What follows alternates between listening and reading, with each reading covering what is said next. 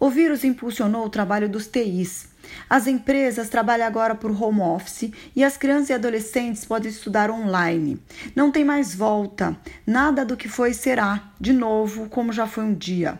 Estamos passando por uma revolução nos modos de trabalho, no estilo de vida.